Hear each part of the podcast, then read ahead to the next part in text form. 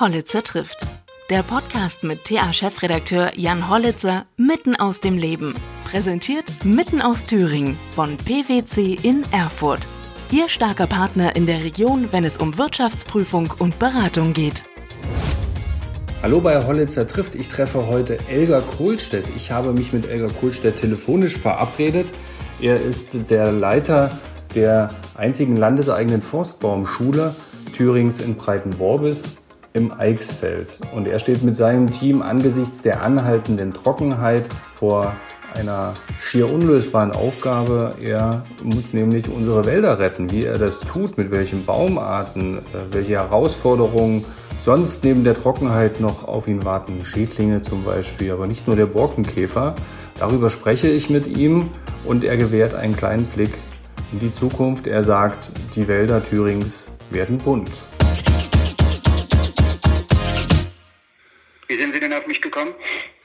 Wie ich auf Sie gekommen bin? Naja, ähm, Thüringen hat ja eine staatseigene oder landeseigene äh, Forstschule ne? oder Baumschule. Richtig. Eine Forstbaumschule bei Breitenworbis. Forst, ja. Eine Forstbaumschule in Breitenworbis in Eichsfeld. Ja, und da Wald ein großes Thema ist, momentan so ein bisschen aus dem Fokus gerät, weil Corona ja irgendwie alles überlagert, wollte ich, wollte ich mich dem Thema mal wieder widmen. Ähm, wenn, man jetzt raus, wenn man jetzt rausschaut oder die letzten Tage und Wochen so beobachtet, gab es ja doch ein paar Niederschläge, auch ein paar heftige Niederschläge und als Laie könnte man ja dann fast davon ausgehen, die Lage hat sich ein bisschen entspannt. Wie geht's denn in unserem Wald? Unserem Wald geht es nach wie vor nicht gut. Mhm. Ich versuche es trotzdem positiv zu formulieren, aber das Niederschlagsdefizit ist bei weitem noch nicht ausgeglichen. Da ich selber auch Wasserstandsmeldungen bzw. Wasserstandsmessungen mache, sind wir tatsächlich im Vergleich zu 2019 immer noch drunter. Das heißt, es fehlt nach wie vor an Niederschlag. Hm. Wie wirkt sich das jetzt, ähm, man kann sagen, dritten Jahr in Folge mit so einer Trockenheit auf die Wälder aus? Sehr unterschiedlich, unabhängig davon, dass alle Baumarten natürlich geschwächt sind, sind natürlich die Flachwurzler wie die Fichte deutlich im Nachteil, weil äh, im Unterboden im Prinzip nichts verbleibt und der Wald ist vor seiner größten Herausforderung, würde ich es nennen, seit es geregelte Forstwirtschaft gibt. Es geht ums Überleben, nicht nur im Nadelwald. In Thüringen sollen ja laut dieses Aktionsplans Wald im Jahr 20 Millionen Bäume, wenn ich das richtig äh, in Erinnerung habe, gepflanzt werden. Wie ist denn da der Stand? Wenn das Jahr 2018 was Gutes hatte, dann war es, dass es reichlich Saatgut gab und davon können wir in den nächsten Jahren zehren. Wir haben also Aussaaten in der Baumschule vorgenommen in noch nie dagewesenem Ausmaß. Und wir können erst einmal in den nächsten zwei, drei Jahren aus dem Vollen schöpfen. Also wir haben im Moment einen, äh, einen Pflanzenbestand in der Baumschule von circa sechs bis sieben Millionen Stück. Äh, und das reicht dann doch wohl erst einmal für 1000 Hektar. Und die Flächen müssen auch vorbereitet werden. Das heißt, die nächsten fünf, sechs, sieben, wenn das Wetter so bliebe, äh, Jahre sind eigentlich erst einmal abgesichert. Mhm. Und brauchen natürlich nach wie vor Niederschläge, Niederschläge. Auch unsere Kulturen sind darauf angewiesen, nicht nur die Altbäume. Und das hat es in diesem Jahr dann Gott sei Dank doch gegeben, weil Sie das vorhin ja erwähnten, dass es Niederschläge gab. Für unsere Kulturen war das gut. Wir sind also mit dem, was wir in diesem Jahr angepflanzt haben, zufrieden. Mhm. Und was für Baumarten äh, sind da jetzt vor allem im Fokus? Denn ich denke ja nicht, dass noch viel Fichte gepflanzt wird, oder?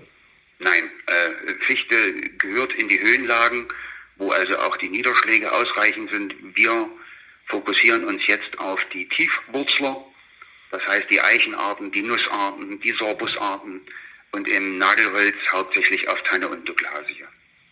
Mhm. Denen wir eine Zukunft zutrauen. Ja.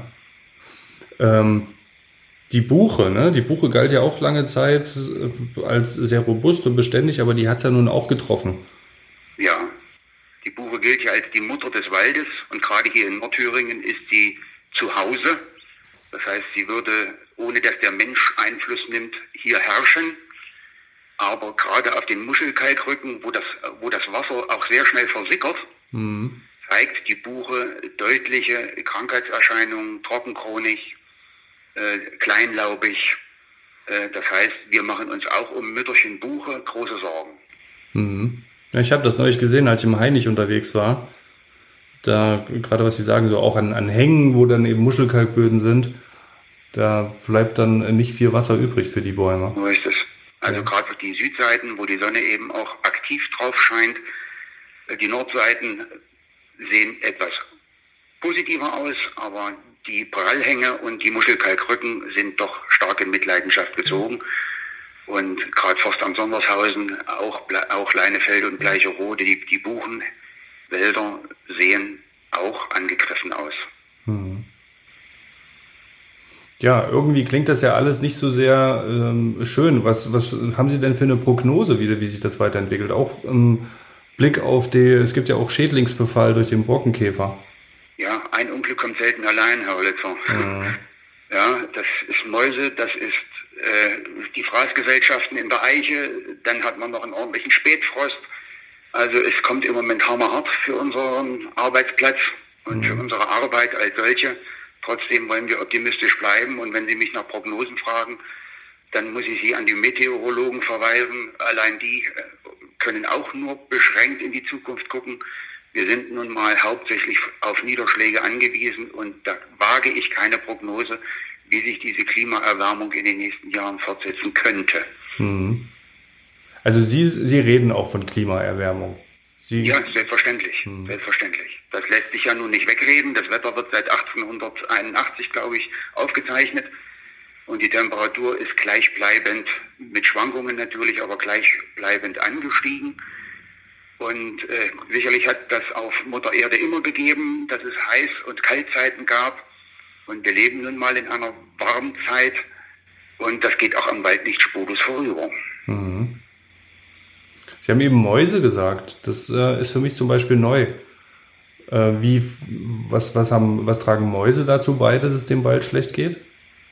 Ja, die Mäuse leben ja unterirdisch hauptsächlich und das fängt in der Baumschule an, dass sie also unterirdisch die Baumwurzeln annagen und in den Winterhalbjahren können sie auch beobachten in den Kulturen, wie nicht nur die Wurzeln abgeknabbert werden, sondern auch, äh, ich sag mal, die Baumstängel. Das heißt, die Rinde wird abgenagt und damit äh, ist der Baum dann auch zum Absterben verurteilt. Mhm. Also für die Mäuse ist es gerade eine gute Zeit. Trockene Jahre sind immer Mäusejahre, hat es auch in der Vergangenheit immer mal gegeben und das wird Ihnen die Landwirtschaft auch bestätigen, äh, die von einem Gradationsjahr in der Mäusepopulation sprechen. Also da ist auch äh, ein Feind äh, auf seinem Hochpunkt im Moment. Hm, ja gut, das habe ich mitbekommen in der Landwirtschaft. Da gibt es ja auch die Debatte um, äh, ob Gift ausgebracht werden darf Richtig. oder soll momentan. Richtig. Hm. Ja, und alles, was das Wort Gift beinhaltet, äh, wirkt immer gleich in die Bevölkerung. Und Sie haben das vielleicht auch mitbekommen, dass mal wieder geflogen wurde gegen Eichenwickler bzw. Frostspanner, mhm. die ja die Eichenpflanzen schädigen.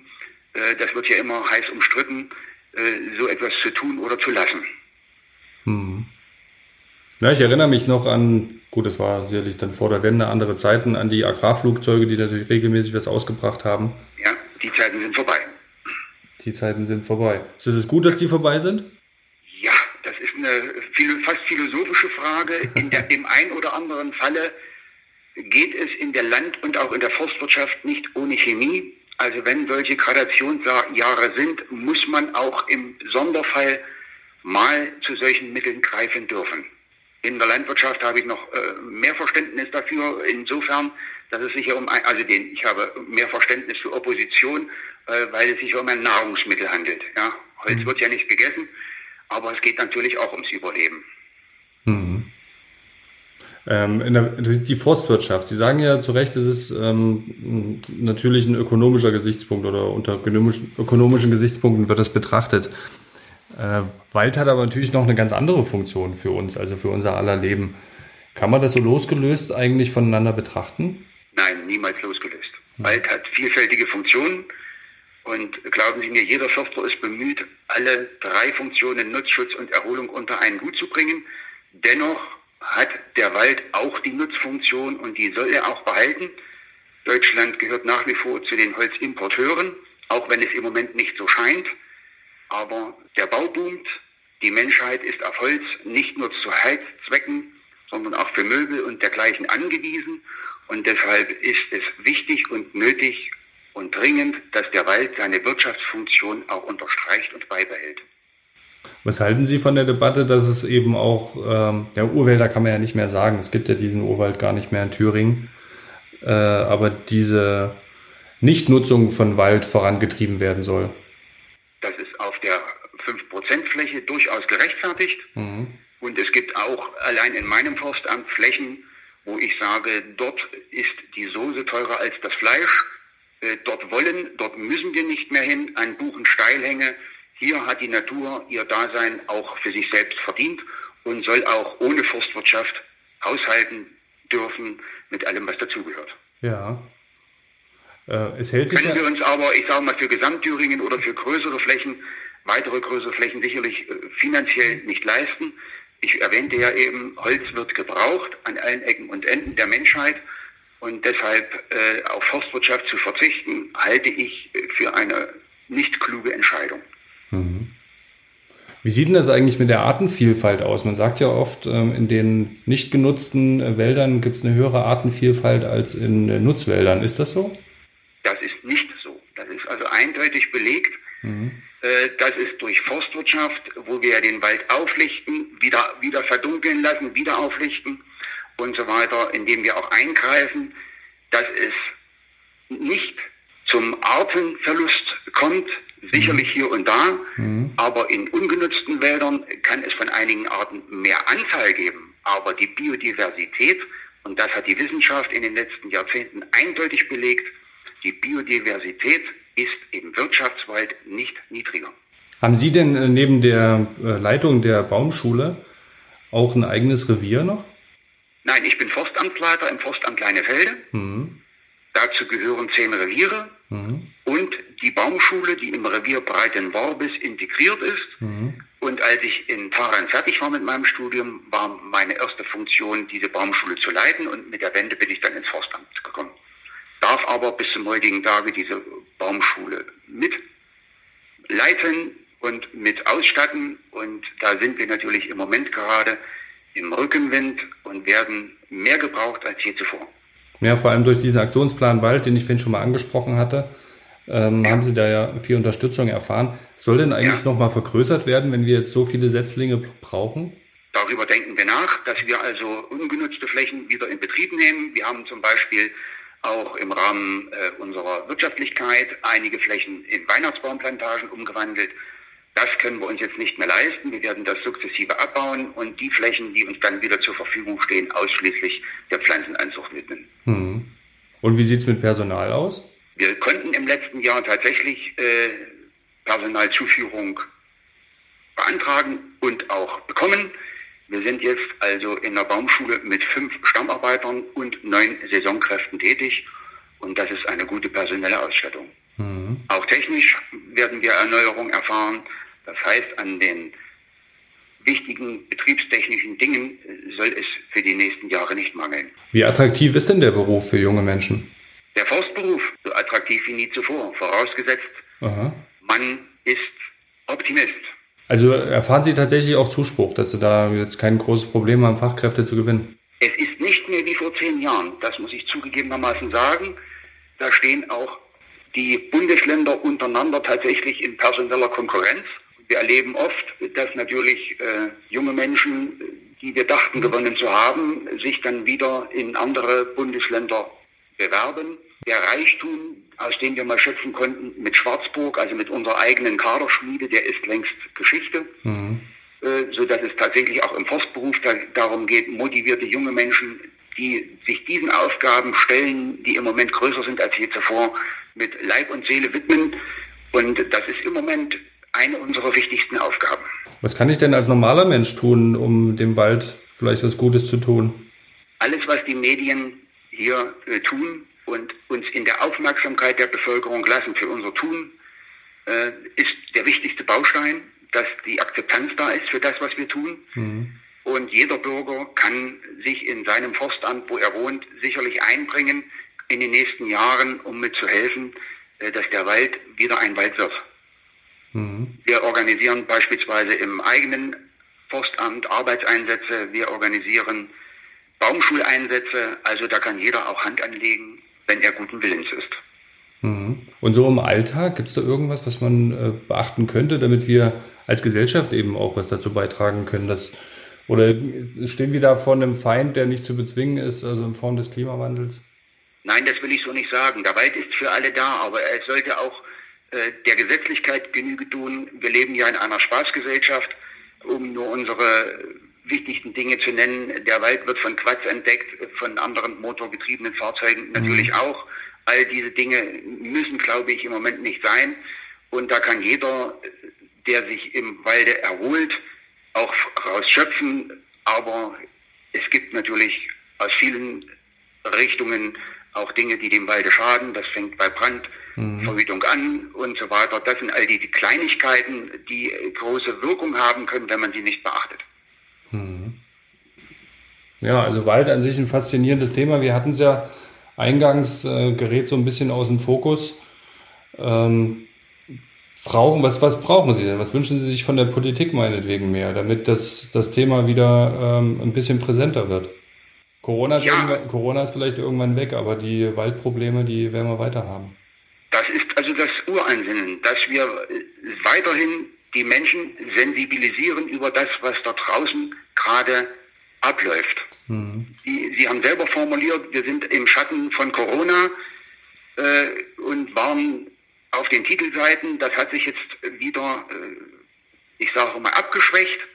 Wichtig ist, dass die Politiker wach bleiben und das ist in Thüringen, glaube der Fall, mhm. äh, dass wir fokussiert sind auf diese einmalige, noch nie dagewesene Schadsituation und Unterstützung erfahren, sowohl in, in, in alle Himmelsrichtungen, äh, einschließlich der Aufmerksamkeit, die dieses große Thema auch, äh, diese Aufmerksamkeit, die wir brauchen. Mhm. Ich glaube, am Geld mangelt es nicht. Also die äh, Aktionspläne, die entwickelt werden und die gerade politisch auf äh, im Vordergrund stehen, wenn wir das halten können, was wir im Moment uns vornehmen, ist ein großer Schritt getan. Mhm. Wenn Sie jetzt mal so 30, 40 Jahre vorausblicken, wie sieht denn dann der Wald der Zukunft aus in Thüringen? Also jetzt ganz präzise von den Baumarten eher.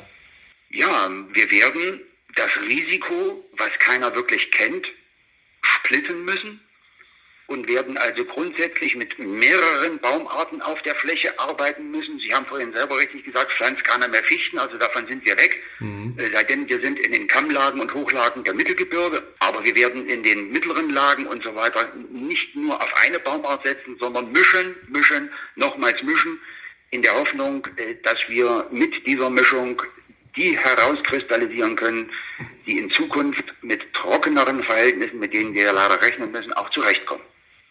Der Wald wird im wahrsten Sinne des Wortes bunter. Aha.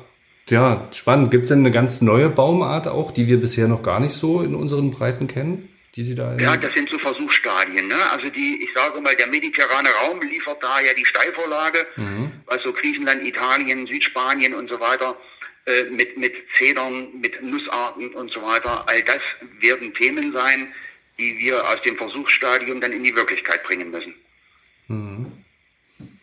Ja, spannend. Ähm, vielen Dank, Herr, Herr Kohlstedt, ähm, dass Sie sich auch die Zeit genommen haben. Und ich denke, dass wir das Thema weiter verfolgen werden und ähm, ja, dass das bei uns auch nicht aus dem Fokus gerät. Ja, behalten Sie die Forstwirtschaft im Auge. Äh, viele Kollegen müssen leider erleben, wie sich ihr Lebenswerk auflöst. Mhm. Und äh, das ist nicht immer leicht. Mhm. Also Wenn man 40, teilweise über 40 Jahre in einem Revier tätig war mhm. und dann einem oder mehreren Feinden ohnmächtig gegenübersteht, geht das schon mal an die Substanz und auch ans Herz. Auf jeden Fall. Also ich glaube, bei jedem Baum, der, ich meine, das sind ja wirklich alte Bäume, die jetzt gerade ja. absterben, 40, 50 Jahre oder vielleicht sogar noch älter. Ja. Der Vorteil im, im Laubwald ist ja in den letzten 30 Jahren eigentlich, äh, seit der Wende, dass sich die Laubbaumarten Gott sei Dank äh, besonders gut natürlich verjüngt haben. Und da muss uns auch nicht bange sein. Ich sag mal, wo eine Altbuche stirbt, ist auch für genug Nachfolge unter ihr gesorgt. Mhm. Äh, aber die Nadelwälder, gerade hier in Nordthüringen, werden sich auflösen und die werden wir durch Mischwälder ersetzen. Ja, ähm, Ihnen maximale Erfolge dabei. Herzlichen Dank, Herr Hollitzer. Und, und wenn ich, ich irgendwann mal wieder Rede und Antwort stehen darf, rufen Sie mich an. Ja, oder ich komme mal vorbei ins Eichsfeld. Das, das können Sie gern tun. Dann fahren wir mal im Wald und ich zeige Ihnen unsere Sorgen. Ist ja immer eine, immer eine Reise wert. Ja. Okay, vielen Dank, Herr Goldstedt. Bitte schön, Herr Hollitzer. Bis bald. Wiederhören. Wiederhören.